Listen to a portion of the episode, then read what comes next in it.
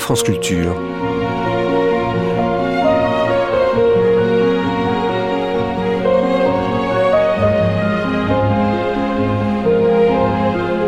France Culture la nuit, une mémoire radiophonique. La radio, la transmission sans fil par radiodiffusion, n'est pas née du jour au lendemain. Avant que le festival de Bayreuth, Hamlet et le Tour de France ne s'invitent dans le salon de Monsieur et Madame Tout-le-Monde, il aura fallu, au fil des années, les découvertes et les inventions de quelques savants et bricoleurs de génie. Guglielmo Marconi ne peut donc pas être considéré comme l'inventeur de la radio, en tout cas pas le seul. Mais ces expériences de transmission hertzienne sur de longues distances marquèrent une étape capitale dans l'histoire de la radio à ceux que le nom de Marconi, associé à celui de Pathé, n'évoque pas beaucoup plus que la voix de son maître, le numéro de Un homme, une ville que nous allons entendre fera découvrir la vie et l'œuvre du prix Nobel de physique de 1909. Un prix partagé avec Ferdinand Braun en reconnaissance de leur contribution au développement de la télégraphie sans fil, autrement dit la TSF. Un homme, Guglielmo Marconi, une ville, Bologne, où il était né en 1874 la découverte de la transmission par les ondes, la naissance d'une invention, premier épisode d'une série de trois, une émission de Thierry Garcin, diffusée pour la première fois le 2 mai 1980, avec notamment Pierre Schaeffer et Denia Marconi, fille de Guglielmo, dont Magie de la radio, on peut entendre aujourd'hui la voix dans cette archive. Mesdames, Mesdemoiselles, Messieurs, la radiodiffusion française vous invite à écouter ce soir. Bonsoir madame, bonsoir mademoiselle. Un homme, une ville, un homme, un espace, celui des ondes. Guglielmo Marconi, 1874-1937. Bonjour mes chers auditeurs, bonjour. Bonjour. Première de trois émissions, la découverte de la transmission par les ondes ou la naissance d'une invention. La radiodiffusion française présente une production de France Danieli, Au-delà des mers. Avec comme médiateur Pierre Schaeffer, ancien directeur de la recherche de l'ORTF présente l'ORTF. L'invité de la 11e heure. Vous aimez les chansons Préparation Thierry Garcin, réalisation Jean-Claude Loiseau. Bonsoir et à demain, si vous le voulez bien.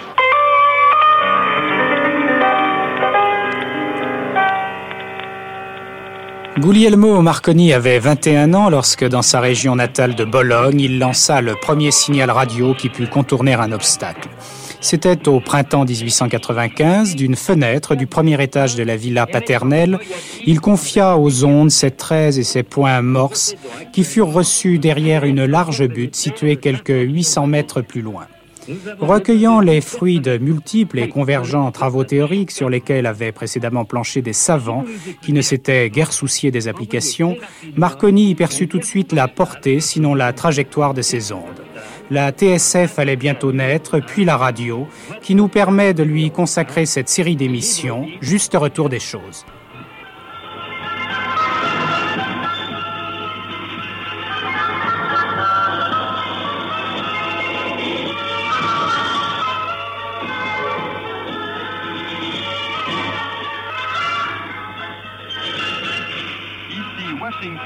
La voix de l'Amérique. Très tôt, parti pour la Grande-Bretagne, qui ne lui était pas étrangère, il assuma sans rechigner son rôle à la fois d'inventeur, on devrait dire aussi de découvreur, mais aussi d'industriel et de commerçant.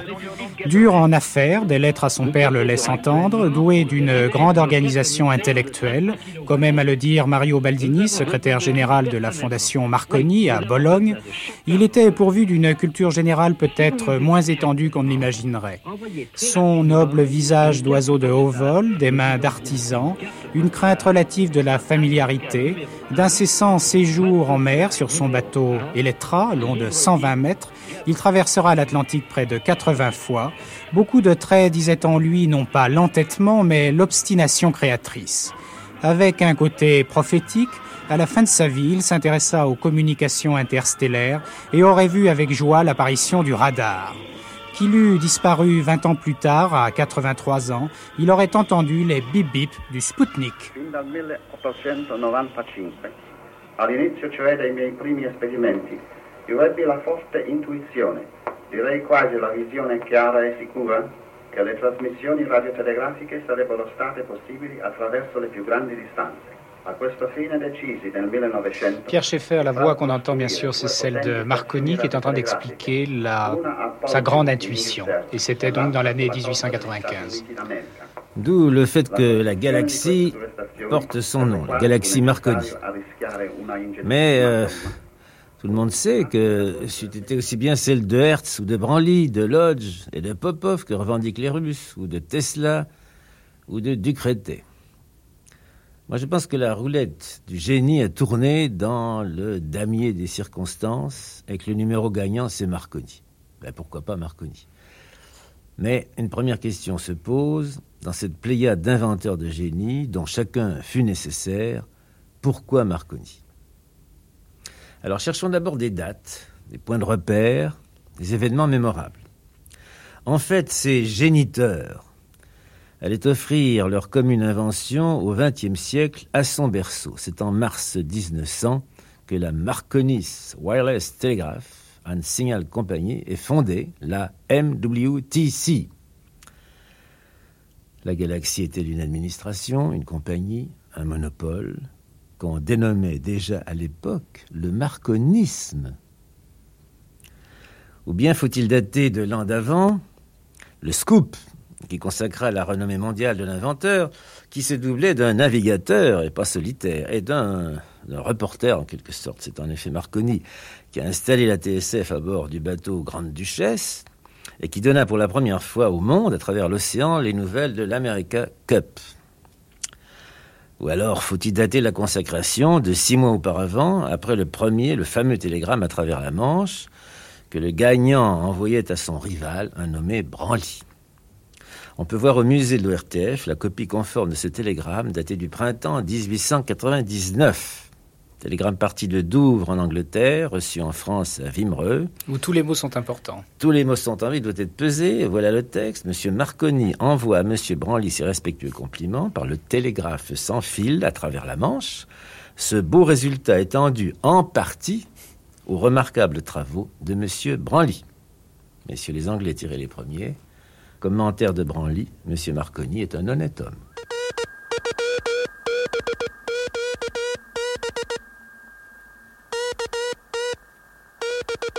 À la fois père d'une découverte, la transmission par les ondes dont le brevet de 1900 portera le célèbre numéro 7777, et tuteur d'une invention, la télégraphie sans fil, Guglielmo Marconi se sera lancé dans l'aventure avec une étonnante préscience. Technicien de génie, il fut aussi industriel et gestionnaire. Pour mieux cerner les traits de Marconi, nous avons rencontré sa fille, Madame Marconi. Madame Marconi habite Rome, au bord du Tibre, juste en face du Gianicolo, où son père résida. Son témoignage important, subtil, discret et ferme en même temps nous fera mieux comprendre la valeur de l'œuvre par l'intimité de l'homme. Il faut préciser que Madame Denia Parecce Marconi est l'auteur d'un ouvrage, Marconi mon père, publié en Italie et aux États-Unis. Mon père est né en 1874 à Bologne. Et donc, quand il a fait ses il était très jeune, il avait 19, euh, 20 ans. Juste avant de partir pour Londres, on dit, Madame Marconi, que votre père était extrêmement imaginatif, mais qu'il a fait quand même des études brillantes. Est-ce que c'est exact? Pas brillantes du point de vue de, de l'école, parce qu'il n'aimait pas beaucoup euh, aller à l'école et il n'a jamais suivi des cours réguliers. C'était ce que mon grand-père euh, n'aimait pas du tout. parce que son père voulait qu'il fasse un travail, qu'il étudie, qu'il aille à, l'université, chose qu'il n'a pas faite. Et euh, euh, il allait très mm, d'accord avec sa mère, qui l'aidait toujours dans ses recherches, oui, parce que mm, il avait besoin de matériaux, de choses que mon grand-père, quand il les trouvait, lui donnait pas. Et alors sa mère l'aidait Son père était originaire de quelle région en Italie? De Bologne. De Bologne même. Oui. Hmm. Et votre grand-mère paternelle, la mère de, Marconi, était d'origine euh, écossaise irlandaise, d'une famille écossaise qui, qui, était allée en Irlande. Et elle était née en Irlande. Et, elle, elle, est venue à Bologne pour euh, étudier le chant. Elle avait une très belle voix et elle étudiait le chant à Bologne quand elle a rencontré mon grand-père, qui était veuf. La famille ne voulait pas euh, qu'il épouse euh, cette jeune fille, je crois pour la différence, parce qu'elle était anglaise ou elle était irlandaise. Et aussi la famille irlandaise ne voulait pas qu'elle mais ils étaient très amoureux et ils se sont mariés étrangement à Boulogne-sur-Mer. Est-ce que votre père vous parlait par exemple euh, de cette frontière quand même dans sa vie qui a été le départ pour Londres en 1996, en 1896, où il avait à peu près 20 ans? Oui, je crois qu'il a toujours trouvé euh, beaucoup de aide en Angleterre et il a tout de suite pu euh, faire beaucoup plus d'expérimentation. Et il a toujours aimé beaucoup l'Angleterre. Il, était très, il était très divisé entre l'Angleterre et l'Italie. Est-ce qu'il avait proposé, avant de partir pour l'Angleterre, est-ce qu'il avait proposé ses services euh, aux autorités euh, italiennes? Oui, au gouvernement italien. Il avait écrit une lettre au directeur de la poste ici en Italie parce qu'il lui semblait que son invention pouvait intéresser surtout euh, le ministère de la poste parce que c'était communication, n'est-ce pas? Mais ils n'ont jamais répondu ou ils ont, ils ont répondu pour dire que ça ne leur intéressait pas. Alors il a décidé d'aller en Angleterre, aussi parce que l'Angleterre avait en ce moment une marine très importante. Et alors il a pensé que euh, la marine avait besoin de communiquer euh, plus que peut-être l'Italie dans ces temps-là. Et puis lui a eu besoin de la marine puisque beaucoup d'expériences ont été faites à partir de mâts de, de, navires qui servaient d'antenne. Oui, alors ça a été une raison de plus que l'Angleterre en ce moment était importante pour lui. Est-ce que, par exemple, il avait le sentiment d'avoir été tout de même, d'une part, très précoce dans sa réussite et son intelligence mmh. des, mmh. ondes, mmh. et d'autre part, d'être, si vous voulez, tombé dans le siècle au bon moment? Je veux dire que c'est à ce moment-là, lorsqu'il avait 20 ans, 30 ans, où tout s'est dénoué et où beaucoup d'efforts qui venaient de toutes parts euh, en Europe se sont réalisés, en tout cas. Il a eu beaucoup de chance. D'être né à cette époque-là. À cette époque-là, exactement ça aurait été bien différent, euh, surtout parce que je crois, dans ces temps-là, un homme seul pouvait arriver à faire une chose comme ça. Maintenant, ce n'est plus la même chose. C'est plus une, un travail d'équipe maintenant, n'est-ce pas? Le, le travail de mon père était solitaire. Arriva il farmaco che sconfigge la cellulite. Molto facilmente troverete che se c'è qualcosa che non va, Philippe Leroy Michel Morgan Le grandi manovre. Dopo Telecarlino Ultima ora per Cinema Notte, il film La calda notte. La sezione fallimentare del Tribunale civile di Roma a decretato oggi il fallimento improprio in pratica. S'il est un endroit où l'ombre portée de Guglielmo Marconi est grande, c'est bien à Pontecchio, bourgade située à une dizaine de kilomètres de Bologne. Bologne, grand centre universitaire, ce serait historiquement la première université d'Europe et vaste haut-parleur ou caisse de résonance, puisque radios et télévisions locales s'y livrent une concurrence qui aurait peut-être donné le vertige à Marconi lui-même. Laboratorio di ricerca ELIDA. Signal contiene del fluoro stabile. Signal è provato in clinica. Io faccio a tutti più l'augurio anche di una serena e di una gioiosa domenica.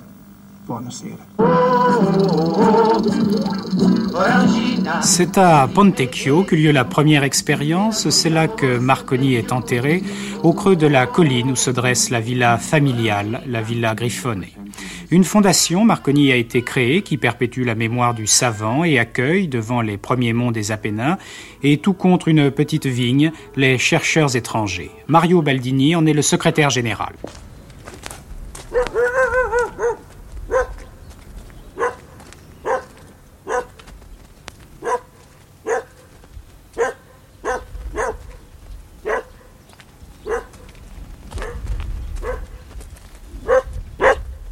Monsieur Baldini, on est exactement devant la, la maison donc, de Oui. Marconi, où Oui. il a passé toute une partie de sa jeunesse. Il est venu ici lorsqu'il était enfant, et puis il est resté ici jusqu'au premier jour de l'année 1800, 1896. 96, donc euh, il, a- 1896. il avait 22 ans quand il est parti il, à peu il près. avait 22 ans et il est parti d'ici après l'expériment de la colline dei Celestini, qui est celle-là. Alors on peut peut-être décrire quand même d'abord la, La- la, la bâtisse, qui est une belle, belle maison d'un Oui, don de son père, oui. propriétaire terrien un peu Oui, riche quand même. Ah Oui, oui, euh, c'est riche. Surtout, il a été très, très économe. Il avait des, toujours des, des idées nouvelles d'agrandir sa propriété. Ici, il avait déjà tous ces terrains que vous voyez là, ce sont tous, tous à Marconi. Ils, sont, ils sont encore à, la famille de Marconi. Ce sont 3 hectares ici. D'ici en bas, pour, pour, où il y a les tombeaux. Alors c'est une grande maison jaune avec des volets Là, vert, oui, vert d'eau et des tuiles bien sûr. Oui. Qui est contre la montagne en fait. Il y a 2 ou 3 kilomètres, il y a les Apennins qui sont en train de finir Oui. et de l'autre côté c'est la plaine. Donc C'est la plaine, oui. qui va Non. vers la mer. Si, la plaine, mais la plaine qui va euh, euh, maintenant, c'est la direction des, des ouest. Alors, le- dans la villa, il, avait fait ses, ses- ses premières études qu'il avait euh, développées dans les chambres à eau. Il avait des, des- des- des- des appareils absolument euh, simples, Rudimentaires. C'est d'ailleurs, on voit une, une inscription sur le deuxième étage de Oui. la façade et c'est la seule d'ailleurs curieusement. C'est la chambre de laquelle Marconi a fait partir les, les premières euh, euh, transmissions, on pourrait dire comme ça, qui étaient directes de l'autre côté de la colline dei Celestini, qui s'appelle celle-là. Et l'inscription dit en italien. L'italiano dice di qui Marconi, di sì Marconi, lanciò il primo segnale radio primavera 1895. Il lança le premier signal Signal- radio. Radio, oui. Dans le printemps de 1895.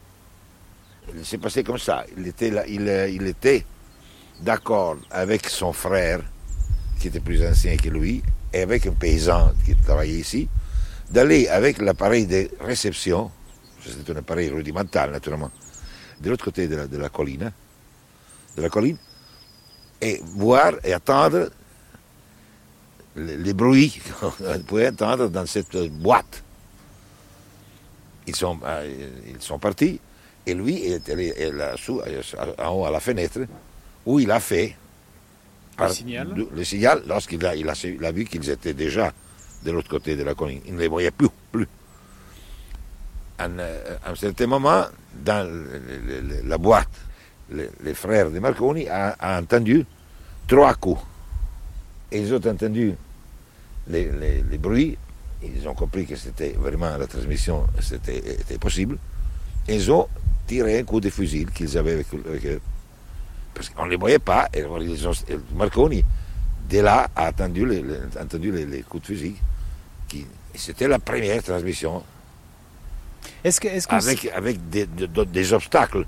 Oui. C'est une grande différence. C'est-à-dire, avant, jusqu'à ces jours-là, les transmissions elles venaient, elles se, ligne directement. droite, oui. Et on, pouvait se voir. C'est quand même un, un trait de génie aussi d'avoir vu tout de suite à partir de cette expérience Oui, tout ce qui pouvait en découler. Il a, tout, de suite, euh, tout de suite, il a compris ça. Parce que vous savez, euh, moi je crois que le bonheur de Marconi, c'était de n'être pas subissato, submergé par la science officielle, qui est naturellement toujours ce qui vous arrête dans les études. Alors ça lui a permis d'avoir le courage de faire euh, des choses que personne ne croyait pas possibles. Il signorino mi disse, lo vedi questo martelletto? Se lo senti battere tre volte, tu spari un colpo di fucile in aria. Allora io rimasi dall'altra parte della collina e quando il martelletto picchiò tre volte, sparai il colpo di fucile in aria.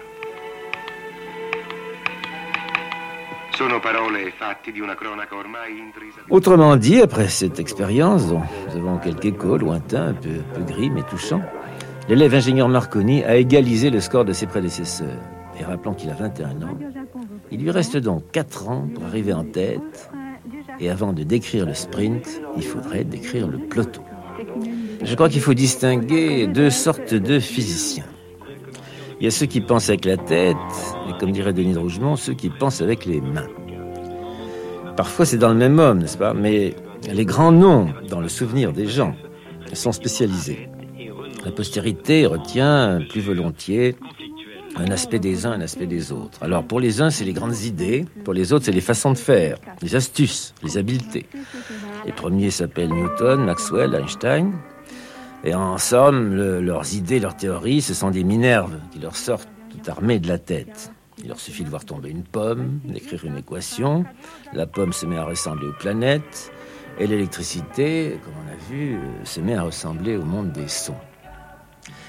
Alors pour les autres physiciens dont le génie est, inventif, euh, ils trouvent des, euh, des petits appareils, ils trouvent des, des morceaux d'expérience et pour ce qui nous occupe, la galaxie Marconi, on, imaginerait volontiers dans un espèce de laboratoire de, de la trouvaille collective, une queue leu une file d'attente, où tous ces grands hommes euh, s'approcheraient euh, par ordre d'entrée en scène, comme on dit, chacun porteur d'un petit présent, une pièce détachée. Alors ils sont plusieurs, et par ordre d'entrée en scène, regardons ce qu'ils tiennent dans leurs mains. Pour l'Afrique occidentale, axe Abidjan, nous cessons d'émettre dans les 19 mètres. Notre programme continue dans les 16 mètres sur 17 720 kHz et dans les 13 mètres sur 21 675 kHz. Sur l'axe Dakar, nous émettons dans les 19 mètres sur 15 300 kHz. Hertz, 1887, il n'a presque rien.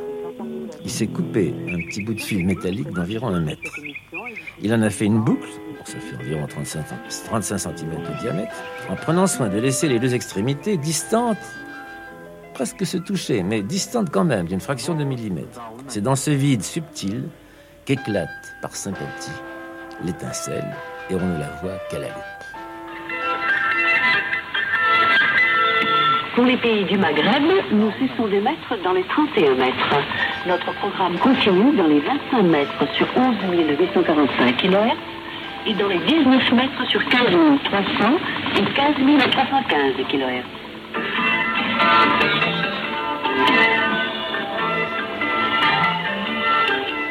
L'accessoiriste suivant, tout le contraire. C'est Tesla. C'est un croate, n'est-ce pas, qui passe euh, d'Europe centrale à New York, euh, séjour à Strasbourg. Alors il faut se représenter tout à fait autrement que Hertz. Ses présences sont gigantesques. C'est pas le petit bout de fil de fer, c'est une énorme bobine d'induction. Il faut quatre hommes pour la pousser.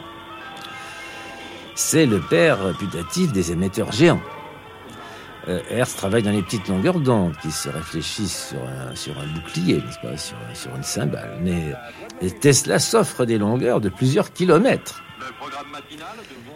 Et ce dont il rêve, c'est pas du tout de transmettre des signaux morses. C'est insuffisant pour Tesla. Lui, il veut transmettre carrément l'énergie à distance. Il veut transmettre des kilowatts. Accessoirement, euh, il ne dédaigne pas de jouer avec les ondes amorties, avec les éclateurs, et quand même, il se, franchit une longueur de, de 35 km en 97, n'est-ce pas? Donc deux ans avant la traversée de la Manche par le, le fameux télégramme de Marconi, sur des longueurs d'onde de 150 mètres. Voilà, c'est donc Tesla qui bat les records de Marconi. La preuve, en est que la compagnie Marconi sera obligée de racheter les brevets, comme d'autres brevets d'ailleurs. Reste à expliquer l'échec social de Tesla. Avait-il vu trop grand, trop vite, ou poursuivi deux rêves à la fois, qui est de transmettre l'énergie, c'est-à-dire des kilowatts pour faire marcher les machines, et puis cette énergie subtile et légère, l'énergie faible, mais qui, sert à transmettre l'information. C'était quand même deux buts très différents. Était-il un mauvais gestionnaire? Il a englouti quand même les 150 000 dollars de la banque Morgan pour réaliser une liaison atlantique prématurée. Alors cette folie des grandeurs, il faut bien noter chez Tesla qu'elle s'accompagne d'une modestie personnelle, puisqu'il refuse en 1912 de partager le prix Nobel avec Edison.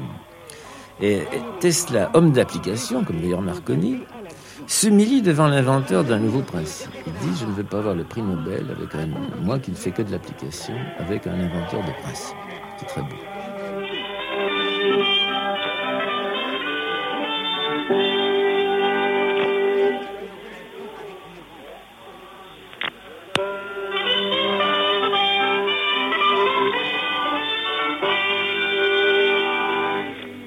Après cette pensée émue pour Tesla, n'est-ce pas Pensons au suivant. Alors le suivant, c'est ce que j'appelle irrespectueusement le bon docteur Branly, parce qu'il est médecin aussi.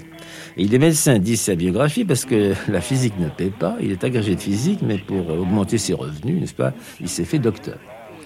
Alors le bon docteur Branly, il apparaît comme l'accessoiriste typiquement génial.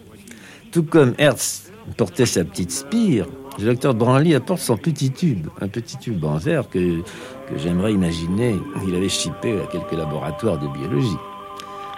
Dans ce tube de la limaille. Qu'est-ce que vient faire un petit tube en verre avec de la limaille dans ce bazar des ondes? Eh bien, c'est que quand au voisinage de l'éclateur, les petites limailles qui ne conduisent pas le courant, d'habitude, se mettent à conduire le courant. Bon, explication simple, puisqu'il y a des petites étincelles par Saint-Petit, il y a des petites étincelles dans la limaille, ça fait des petites soudures, mais elles sont fragiles. Et après avoir donc euh, s'être ressoudée, la limaille ne peut plus servir à rien. Mais il suffit de taper dessus. Alors toutes les petites, soudures de la limaille se cassent et la limaille redevient apte à être ressoudée par le deuxième signal. C'est-à-dire que ce qu'on va appeler un cohéreur, ou de manière plus savante le radioconducteur, ne fonctionne qu'une fois et il faut le décohérer, il faut taper dessus. Donc, tous, ces messieurs avec leurs accessoires incroyables, cette espèce de, marché opus, non seulement le petit tube de limaille de M. Branly est capital, mais, détail vraiment piquant et, incroyable, il faut taper dessus chaque fois qu'il a servi pour qu'il resserve. Je suis heureux de saluer ici la naissance de la Corporation de la télégraphie sans fil.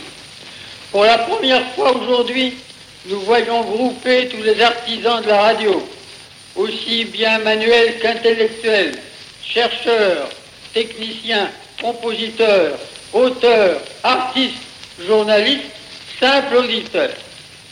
Parmi ces artisans, il est même des héros, ces admirables radiophonistes de l'aviation, de la marine, de la guerre.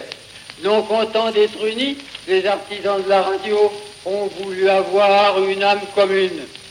Or, c'est de toute cette âme qu'ils s'inclinent et que je m'incline avec eux devant Notre-Dame de Bonne Nouvelle, patronne de la radio. Alors nous autres Français, nous aimons bien euh, présenter Branly comme notre grand inventeur. En effet, c'est une pièce maîtresse parce qu'ils ont été beaucoup, ils ont été plusieurs, n'est-ce pas, à, penser aux antennes, aux prises de terre, euh, les antennes supportées parfois par des ballons sondes, etc. Ils étaient plusieurs. Mais il y a, y a pour le cohéreur, pour la limaille, il y a que Branly. Eh bien, qu'est-ce que dit Branly il dit à la Société française de physique, en 96, Je n'ai aucune prétention à la découverte de la télégraphie sans fil, puisque je n'ai jamais songé à transmettre des signaux. De sorte que Branly, homme de laboratoire, se concentrait sur sa limaille, s'intéressait avant tout à ce qu'il appelait déjà les contacts imparfaits, ce qu'on va appeler les semi-conducteurs, n'est-ce pas? Et il va jusqu'à refuser, lorsqu'on lui demande d'être le conseiller de la compagnie Marconi. Je ça très fort, très étonnant.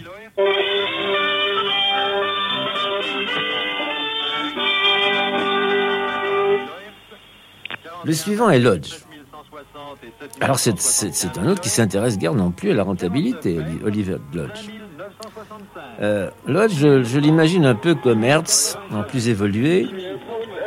Il porte aussi un bric-à-brac de laboratoire, des bouteilles de Leyde, alimentant un circuit oscillant et éclateur. Ça fait un peu rétro. À deux mètres de distance, il y a un récepteur qui, qui, ressemble.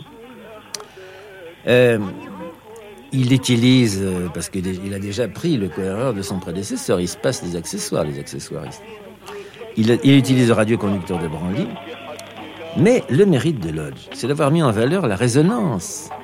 Parce que ces étincelles au début c'était un peu n'importe quoi. Bon, on était tout près, il finissait bien par passer quelque chose. Mais quand on s'éloigne, il faut que les, circuits sont accordés sur des longueurs d'onde semblables et pour que la résonance fonctionne, sans quoi il ne se passe rien. De sorte que Lodge, on doit à Lodge d'avoir mis dans le circuit une bobine réglable, un couplage inductif, une bobine à induction, dont on tourne, n'est-ce pas, tous les, tous les amateurs de TSF le savent, dont on, dont on tourne grâce à un bouton, plus ou moins la bobine qui induit dans l'autre, et c'est ainsi qu'on accorde le circuit à telle longueur d'onde. Lodge a pris des brevets, dont on découvre en 1911 l'antériorité, et que la compagnie Marconi devra aussi racheter. Ce qui prouve bien que Marconi a hérité ses prédécesseurs. Alors, je pense que pour continuer nos représentations amicales, n'est-ce pas, et ironiques, il faut se représenter Lodge avec un petit bouton à la main, un petit potentiomètre, celui que vous tournez, chers auditeurs, quand vous passez de France Musique à France Culture. bonjour, mes chers auditeurs, bonjour. Bonjour. C'est un, ce n'est qu'un détail, mais il a bien son importance. Alors, Lodge lui-même, qu'est-ce qui est devenu? Eh bien, la perfide Albion, sa patrie, lui avait refusé l'hospitalité de sa découverte, l'avait envoyé se faire voir aux Indes. Bon, arrivé aux Indes, il a, continué un petit peu à faire de la, TSF à sa manière, mais il avait des choses plus sérieuses, des préoccupations plus sérieuses. Il s'est consacré entièrement à la métaphysique et à la parapsychologie. Voilà pour Lodge.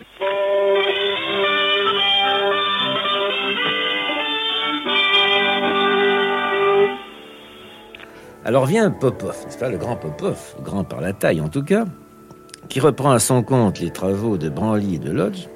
Il enseigne la physique à l'école des officiers torpilleurs de la marine russe à Kronstadt. Et c'est bien lui qui, en 95 et 96, donc tout à fait synchrone avec Marconi, parce que tout ça se tient comme dans une course, dans un mouchoir de poche, Il réalise, on peut dire le premier, euh, la première expérience de télégraphie sans fil. C'est-à-dire que c'est le premier qui introduit un signal morse et qui fait passer un message.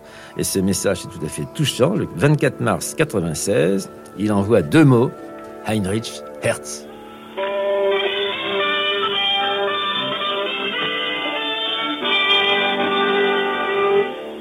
Alors le dernier venu, il faut quand même le nommer, c'est Ducretet. Alors je vois Ducretet, moi, euh, enfin français, avec son petit camarade Eiffel qui tient par la main avec un col marin, hein, parce que Eiffel, Eiffel avait un jouet qui est la tour, bien entendu, et on allait la démolir, la tour.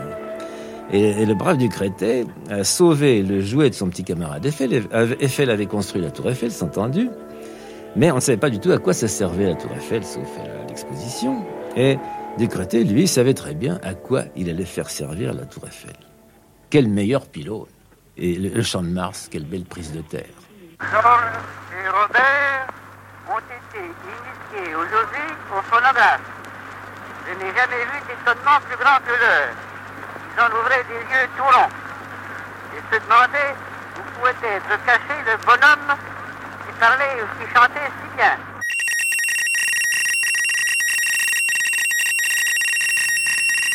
Ces messages, comme issus eux-mêmes d'un autre monde, ces voix de l'au-delà très tôt apparues grâce au phonographe et au cylindre, ici c'était Eiffel en 1891, témoignent d'une accélération de l'histoire, d'une progression géométrique de la transmission des ondes. Au cœur de la Maison de Radio France, à Paris même, le musée de la radio fait saisir en quelques galeries et grâce à de nombreux et pittoresques souvenirs la magie de cette équipée hertzienne. Nous y avons rencontré Roger Herbeau devant une grande photo où l'on voit Eugène Ducretet et ses machines au haut de la tour Eiffel. C'est en 1898 que pour la première fois, euh, un message télégraphique par les ondes a passé au-dessus de la capitale à Paris. Et même, été le premier message par les ondes transmis en France. Entre donc euh, les deux points, c'est le Panthéon. La tour, entre la tour Eiffel et le Panthéon. On a une photo qui est une photo authentique où on voit trois manip deux, deux oui, manipulateurs. cette photo est une photo authentique. Ce que, ce que l'on voit là, au sommet de la tour Eiffel, c'est un, un, un, gardien de la tour Eiffel qui tourne le dos. Qui regarde qui, le panorama. Qui, qui regarde le panorama et qui ne se rend certainement pas compte du tout de la, de l'importance primordiale de l'expérience qui est en train de se dérouler. Et puis sur une et, petite table, alors, on peut essayer, est-ce qu'on peut essayer de décrire Alors sur une petite table euh, en redingote, devant euh, un appareil de réception un appareil d'émission, euh, c'est Ernest Roger. Ernest Roger qui était le collaborateur direct d'Eugène Ducretet. Et Eugène Ducretet, lui, se trouvait au, au Panthéon. Nous avons ici sa photo et nous avons sa photographie à côté du, du récepteur, voyez-vous, d'un des récepteurs qui a servi. Et vous pouvez, constater que le récepteur qui est en dessous, qui nous a d'ailleurs été confié au musée de Radio France par le petit-fils de Eugène Ducretet, est exactement le même, c'est le, le numéro 2. C'est pas le numéro 1, c'est le numéro 2. Le numéro 2. Alors on voit d'ailleurs, il est en train de, de tenir une. Qu'est-ce que c'est exactement une ah bien, Il tient simplement un, ruban. un ruban de télégraphe morse. Vous voyez, le, le récepteur recevait le message euh, et le recevait à l'aide du toujours à l'aide du cohéreur de Branly. Vous le voyez, c'est ce petit bâton noir là qui se trouve euh, devant, c'est un cohéreur de, de Branly. Et ce message actionnait un télégraphe morse qui, au lieu d'être actionné par le fil, était actionné par la sans fil. On avait coupé le fil. Si on, a, on, a, le texte et la transcription du, du morse en, en alphabet. Sacré-Cœur, Église Sainte-Anne de la Maison Blanche. Ah oui, alors ceci, Église Sainte-Anne, c'est autre chose. C'est le télégramme de la deuxième liaison. Car évidemment, l'histoire retient la date, cette date du 5 novembre 1898, parce que c'est là que pour la première fois, il y a eu cette, cette liaison. Mais en réalité, là, c'était une liaison de 4 km. Un mois plus tard, il y avait une liaison que faisait Eugène Ducretet entre le Sacré-Cœur de Montmartre et l'église Sainte-Anne qui se trouve rue de Tolbiac. Il y avait une liaison de 7 km. Et ensuite, Ducretet a fait diverses euh, liaisons. La marine s'est intéressée à ses travaux. Et il a fait des liaisons en mer de 22 km, de 40 km. Et euh, il a même là un, un texte de télégramme que Ducretet a envoyé au lieutenant de vaisseau Tissot, et il lui disait, euh, et c'est concluant, etc., bon, dites à ministre que nous ferons aussi bien que les Anglais avec crédit. et les Anglais, eh bien les Anglais, c'était Marconi. Roger Herbeau, une autre vitrine, euh, là aussi un appareil historique. Il s'intitule Récepteur multisystème avec avertisseur automatique. Ah oui, alors ça c'est un récepteur d'amateur. C'est un récepteur d'amateur qui nous a été confié et qui a été donné au musée de Radio France par, son constructeur qui vit toujours, qui est M. Veil. Et, euh, une grande planche en bois d'un de, demi-mètre. Cela a été fait en 1912. Et c'était un récepteur multi. Pourquoi? Parce que euh, le constructeur amateur avait centralisé là-dessus, si vous voulez, euh, tous les systèmes de réception connus à l'époque. Il y avait euh, le, donc le, fameux cohéreur de Branly. Il y avait également le détecteur électrolytique que le général Ferrier avait mis au point en 1900. Et il y avait la galène, la célèbre galène qui a été mise au point, elle, en, 1910 par un Américain Picard. Ce n'est jamais qu'un cristal de sulfure de plomb que l'on trouve partout. Il y a même une petite sonnette, alors c'est... Alors voilà, ce qui se passait, lorsqu'il y avait une émission, parce que les émissions de radio n'étaient pas très régulières, eh bien, le cohéreur de Branly devenait conducteur et la sonnette se mettait à sonner. Alors, notre radio amateur savait qu'il y avait une émission et il allait ensuite décrocher son, écouteur et il écoutait du télégraphe morse, car ce n'était que cela à cette époque-là. Et puis cet appareil était là, et puis un beau jour, en décrochant son écouteur, avec grâce à en utilisant la galène, ce monsieur a entendu du violon. La tour Eiffel se mettait à faire de la phonie.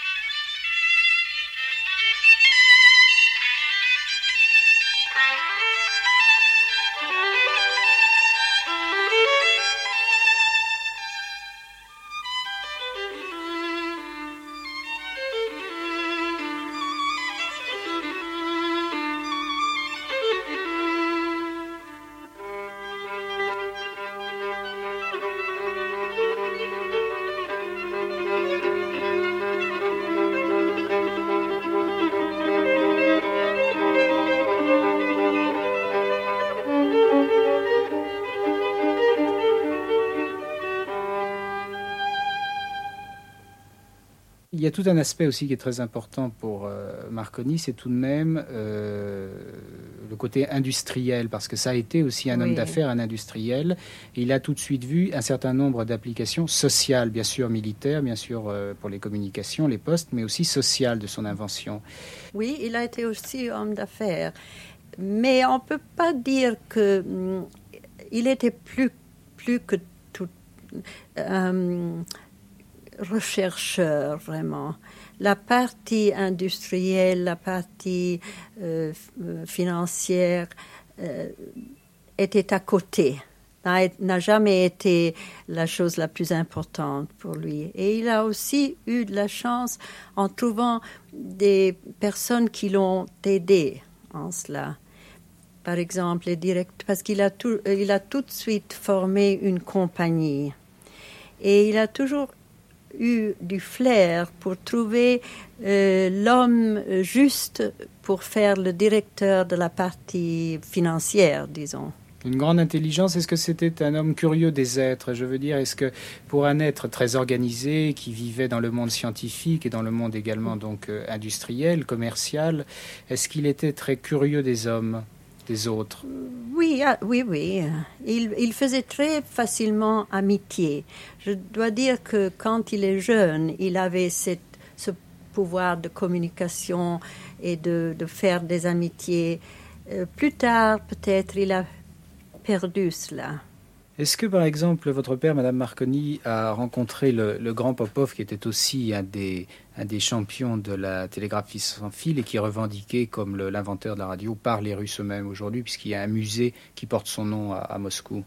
Oui, il a rencontré Popov, mais euh, il, est, euh, il est allé sur le Carlo Alberto, il faisait des expériences et ils sont allés jusqu'en Russie. Et M. Popov est venu le saluer, mais, je sais que euh, Popov, euh, quand il l'a vu, lui a dit, je suis très heureux de rencontrer le père de la radio il n'a jamais, lui-même, Popov, n'a jamais euh, pensé ni dit que c'était lui qui avait inventé la radio. Et puis il y a eu bien sûr la, consécration, enfin l'une des consécrations de, de Marconi, ça a été l'attribution du prix Nobel, avec un autre... euh, Oui, avec un Allemand que je crois qui s'appelait Brown, mais je ne crois pas que mon père, au commencement, euh, pensait que c'était juste parce que il pensait que ce, Brown n'avait pas fait beaucoup. Et euh, je sais qu'il y avait un peu de froideur entre eux quand ils sont allés à Stockholm pour recevoir-le.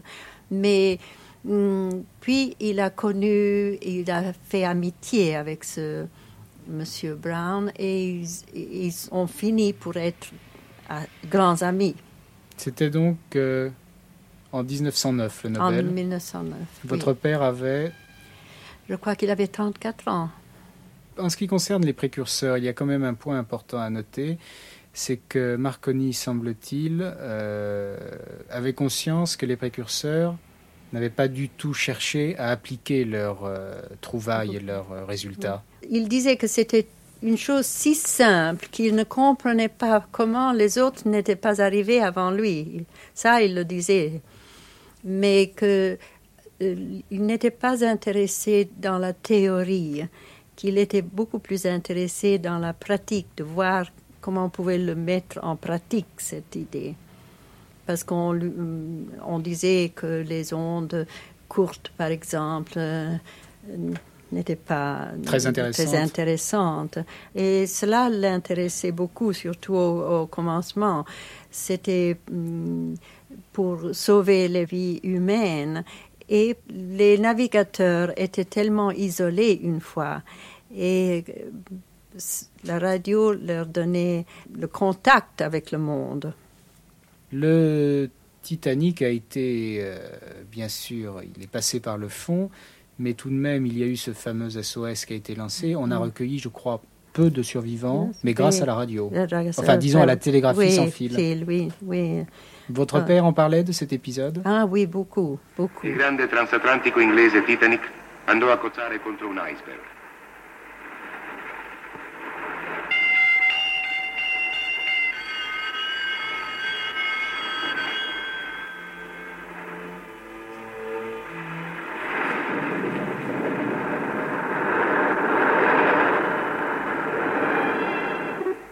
La impedì che la tragedia fosse totale. Su 3.000 persone, due terzi dei passeggeri e dell'equipaggio furono salvi. Ma come sempre, le invenzioni dell'uomo possono essere usate per dare la vita e la morte. Ça a été très important dans la vie de mon père.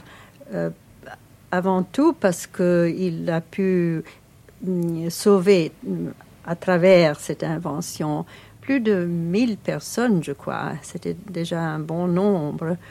Et euh, aussi parce que ça a apporté au monde l'importance de cette invention.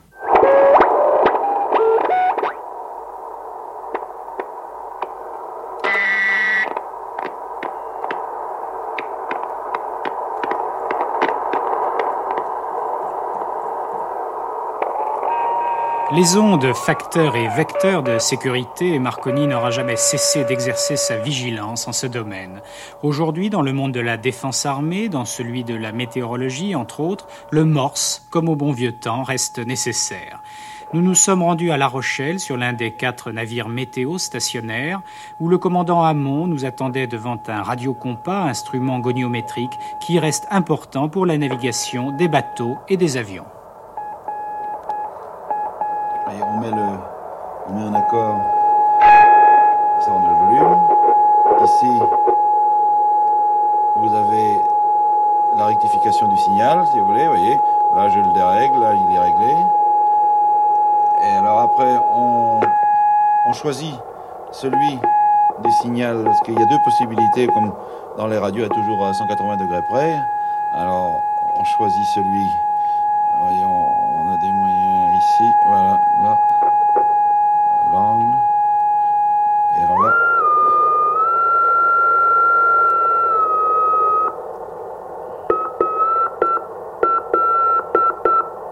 Voyez-vous, le vrai est sur le faible. Alors voilà, alors ici, on a donc, on relève ce signal, les baleines dans le 263. Euh, euh, trois, oui, alors naturellement, ce, ce truc-là, et cette couronne-là est asservie au gyro. Vous pouvez être euh, soit là ou soit de l'autre côté. hein. Oui, à 180 Alors, euh, c'est la raison pour laquelle on a des levées de doute ici. Et cet instrument est encore celui, euh, quand on fait des recherches euh, pour des bateaux en perdition, euh, c'est encore le seul moyen euh, d'efficace qu'on ait pour euh, l'identifier. On lui demande à ce, à ce navire d'émettre un signal, euh, n'importe lequel, sur une fréquence euh, que l'on possède ici. Et à ce moment-là, on le relève, si vous voulez. Euh, L'opérateur, on est en phonie avec lui, on lui dit allez-y, allez hop. Alors on, on, on, sent- on voit son signal, on le, on le gognote. Et par rapport à nous, c'est la direction dans laquelle il faut prendre. Très, très, très souvent d'ailleurs, on ne relève pas sa direction, mais on, bouge, on, vient au cap dessus de telle manière à l'avoir droit devant, voyez-vous. Et après, une demi-heure après, on lui demande, allez, recommence. Alors à ce moment-là, on voit très bien son signal part d'un côté, part de l'autre, et on modifie le cap en fonction. Et en, dans la brume, euh, euh, quand il n'y a pas tellement de visibilité, c'est certainement très utile dans la recherche euh, des navires en détresse.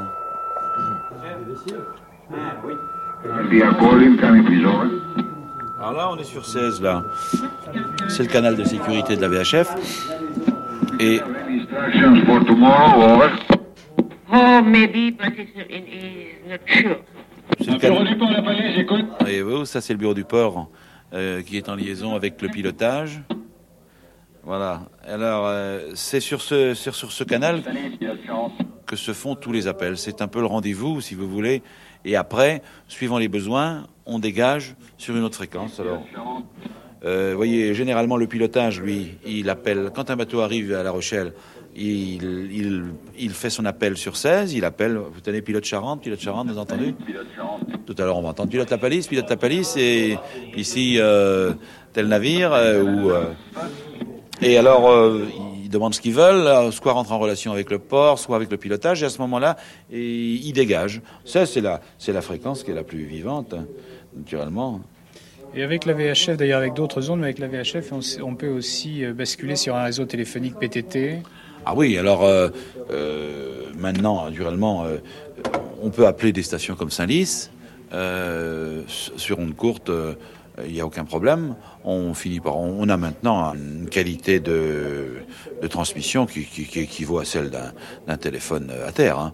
Très souvent, quand on téléphone comme ça avec ma femme, ma femme me dit mais euh, tu as l'impression d'être tout près et bien souvent on, on se trouve dans l'océan Indien ou, ou n'importe où. Hein. Commandant Hamon, vous êtes le capitaine donc de ce Francin, euh, en tout cas d'un navire météo stationnaire. Oui, celui-là. 10, 2 fois 5, 10. Ok. Alors vous, en tant que marin, vous avez aussi une autre mission qui est une mission, on pourrait simplifier en disant que c'est une mission de sécurité par rapport aux autres bateaux. Oui, euh, ces bateaux, aux gens de la mer. oui, on fait, font, en somme, euh, une, une, assistance assez constante et, et, à, et, à, mon avis très efficace dans cette zone. Et je vois même avec les courses. Euh, avec les courses transat, vous savez, qui se multiplient, voire même euh, les expériences solitaires ou euh, on intervient euh, très très souvent. Hein. La, la, dernière transat en double, euh, commandant Hamon, on a vu d'ailleurs que les, la radio était importante puisque les, finalement les, les, concurrents sont arrivés très près les uns des autres après je ne sais pas combien de jours de mer mmh. euh, au port, enfin à l'arrivée. Vous-même, il vous est arrivé donc lors de cette transat en double de porter assistance directement à l'un des bateaux. Euh, oui, on portait assistance. Euh, L'assistance la plus caractéristique et la plus importante a été celle qu'on a portée au Charletzig, qui était un, c'était le plus grand, le plus grand trimaran du monde, je crois, hein, autant que je me rappelle. Ils s'identifiaient comme ça. C'était un bateau euh, très important, et ils avaient cassé leur un des bras de, de, de, de leur flotteur et ils étaient vraiment en perdition. Et ils avaient adressé, disons, ils, sur la fréquence de détresse de la phonie qui est euh, 2182, mais euh, personne dans la portée, si vous voulez, de ce bateau-là ne, ne, pouvait les entendre. ne pouvait les entendre. Et c'est notre radio, qui, du fait que nous, nous faisons une, une veille radio permanente, c'est ce qui est très important. On le fait euh, parce que, disons, il faut envoyer des bulletins météorologiques euh, constamment, mais on le fait aussi parce que, euh, par la même occasion, on, fait surtout de la sécurité en même temps. Hein. Et ce sont des veilles, on veille aussi bien le 500 kg cycle le 23, 21, 82, que que le 23-21 quelquefois quand on sait qu'il y a des pêcheurs dans le coin qui ont besoin de communiquer. En somme, on fait une couverture très efficace au point de vue veille sécurité. Et alors pour en revenir au Charletic, euh, se passe un midi, autant que je me souvienne, le radio m'alerte que on avait une détresse sur euh, 2182. On a réussi à rentrer en contact avec le Charletic, il nous a expliqué tout. On a fait route sur eux et on a surtout, euh, on, a, on a fait le branle-bas à tout le monde dans le coin. On a alerté euh, le Conquet Radio, je crois le Crossa et tel aussi avait été alerté. Le Crossa a dû euh, aussi sec rentrer en communication avec les Anglais qui, qui, ont dans, qui étaient ensemble les plus proches, si vous voulez, du point de, de détresse. Ouais. Et je crois que dans les deux heures qui ont suivi, il y a eu un avion qui a réussi à détecter le, le. Oui, et puis j'imagine quand même, commandant Hamon, que vous êtes prisé aussi bien que stationnaire, et peut-être à cause de votre euh, fixité, vous êtes prisé euh, par le fait qu'il y a simplement un médecin à bord aussi. Alors, euh, là aussi, les ondes interviennent par VHF. Ah, on donne très fréquemment des consultations médicales. Comme on fait une veille permanente, euh, on est disponible 24 heures sur 24 euh, pour ces choses-là. Et euh, je dois dire que beaucoup en profitent et on est content de, rendre service. Et, ça, c'est une chose très importante. Du fait qu'on est trois radios, si vous voulez, on a une couverture de 24 heures que ne peut pas avoir un bateau normal, marine marchande, parce est le radio est seul, il fait donc 8 heures d'écoute par jour, et autrement, il confie son écoute à une auto-alarme. Seulement le 2182 ne réagit pas sur l'auto-alarme, malheureusement.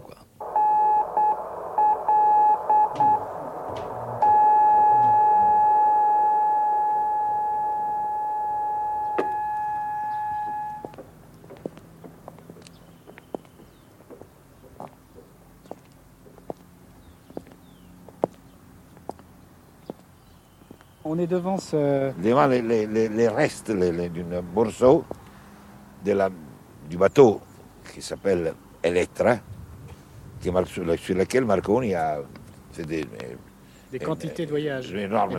Il a, vécu sur, le, sur, le, sur l'Electra. Mario Baldini à la Fondation Marconi de Bologne. Pendant ses voyages, elle est allée à Fiume. Fiume, c'était là qui à la, fin, à la fin de la guerre de 1915-18. La constitution de Fiume de D'Annunzio. Oui, oui D'Annunzio était on avait encore décidé ce qu'on pouvait en faire, mais D'Annunzio qui était un, un patriote, il était un peu, peu fou, il est, il est, allé à Fiume, il s'est placé là, et alors Marconi est allé le, le visiter, parce que tous les Italiens étaient enthousiastes. Et alors D'Annunzio qui l'a reçu, et qui était, était vraiment un euh, exceptionnel Perso personnage. personnage. Il était fou complètement, il était un personnage, pourtant. A dit cette phrase si è mise lassù, la candida nave che naviga nel miracolo e anima i silenzi terre del mondo, le navire blanc qui navigare, navigare c'est, c'est nager, nel miracolo, dans les miracles, c'est quelque chose de miraculeux, c'est que, et anima i silenzi terri e donne une âme au silence etere dell'etere del mondo. Quindi c'est une phrase vraiment, detta in italiano, très, très significativa. C'est une partie du bateau, une partie de la coque? Exact. Assez large, puisque quoi, ça fait euh, Ah oui, une dizaine de mètres de, Oui, de c'est large un bateau assez, assez important. Qui faisait 120 mètres de long, le bateau, d'ailleurs. Si, si. Oui, un 120. énorme bateau. Alors, nous avons, euh, on nous a envoyé ces, ces- ces morceaux-là. Et c'est moi qui s'est dit, mais, mais, mais c'est un, un- un morceau d'un bateau, nous le mettons dans l'eau. Et alors, nous avons fait cette, espèce de piscine, Petit bassin. petit bassin, qui, dans lequel euh, euh, on ne pouvait pas la plonger dans l'eau parce qu'elle aurait fini pour se détruire. Mais qui, qui avait acheté au début ce, ce navire pour les expériences? Qui était La- un, un bâtiment absolument euh, énorme. Alors, je vous dis, la lettre était les, les bateaux personnels du euh, prince héritier d'Autriche. Et, naturellement, quand la- lorsque la guerre, je vous parle de la guerre, la grande guerre, la guerre de 1915-18, lorsque la guerre est finie, le bateau est devenu preda bellica, c'est-à-dire Prise de guerre. prise de guerre. On l'a, on l'a vendu au meilleur offrant. Et Marconi, il l'a- acheté. C'est lui qui l'a acheté. Lui, personnellement. Et puis après, il a eu tous les, tous les gens qui étaient sur le bateau qui étaient choisis par lui. Et ce sont des gens qui en fait sont restés pendant toute une partie de la vie de Marconi, qui Oui. l'ont accompagné Oui. dans toutes ses expériences. Un équipage Oui. qui a été assez fidèle. Oui. C'était quand même en fait la seule habitation de Marconi qui restait intacte d'une certaine façon. Exact. Il avait une habitation à Rome. Mais il n'était jamais. Il a, il a passé des- les dernières années de sa vie dans, dans la- dans les lettres. Su questa nave, nel corso di una lunga crociera nella Manica, nel Baltico, nel Mediterraneo e nell'Atlantico, potei inconfutabilmente provare che le zone continentali e le montagne interposte fra stazioni radiotelegrafiche non ne impedivano le comunicazioni. Si ebbe così la conferma di ciò che avevo da tempo intuito e che, era, che ora è divenuto realtà, e cioè non vi è distanza sulla Terra che le radiocomunicazioni non possano superare. Da quel giorno la scienza delle radiocomunicazioni ha fatto passi da gigante ed offre oggi all'umanità il più potente ed universale mezzo di rapida comunicazione a distanza che il mondo abbia mai conosciuto. Guglielmo Marconi. Essayons de conclure sur la galaxie Marconi. Celle auquel euh, Macluan, ce farceur, a donné le nom de Marconi. Ce sont tout simplement les masses médias.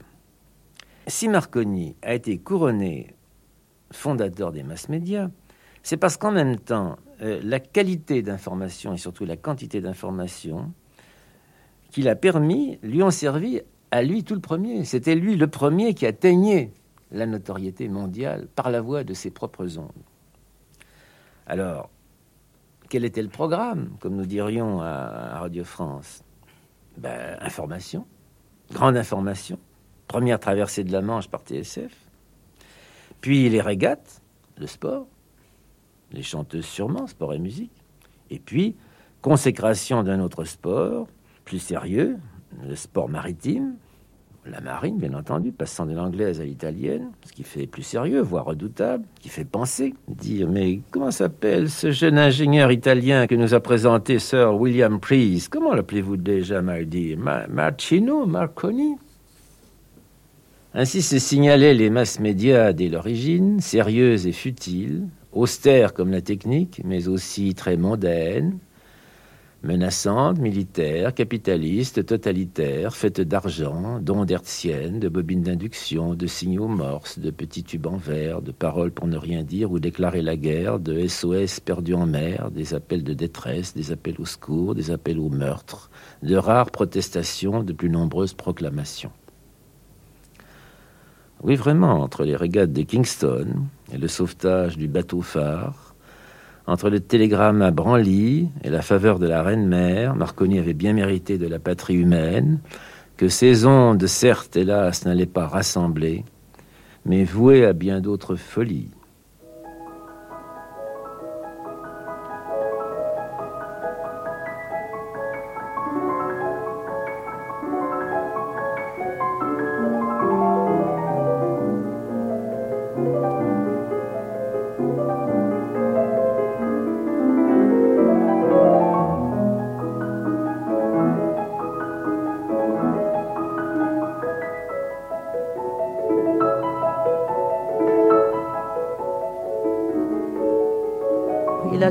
Pensé que c'était une chose qui pouvait être utile, mais jamais qui pouvait faire du mal.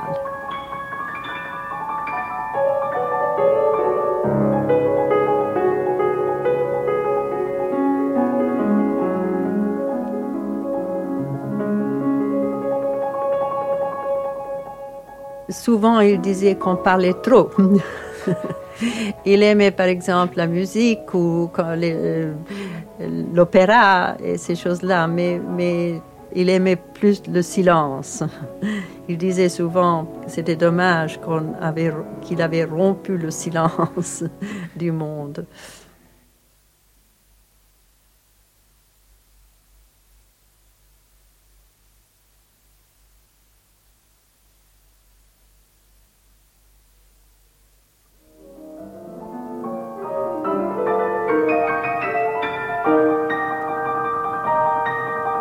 Un homme, une ville, un homme, un espace, celui des ondes, Guglielmo Marconi.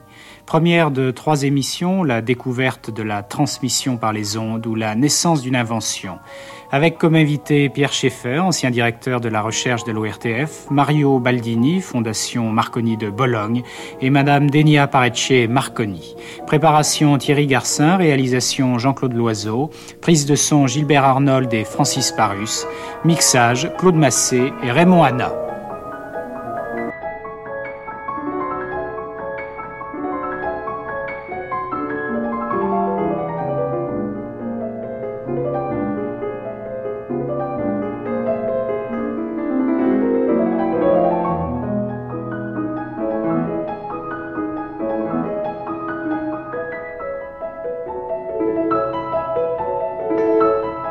Cette émission a été diffusée la première fois le 2 mai 1980 sur France Culture. À suivre. Vous pouvez la télécharger et la réécouter à la page des nuits sur le site franceculture.fr.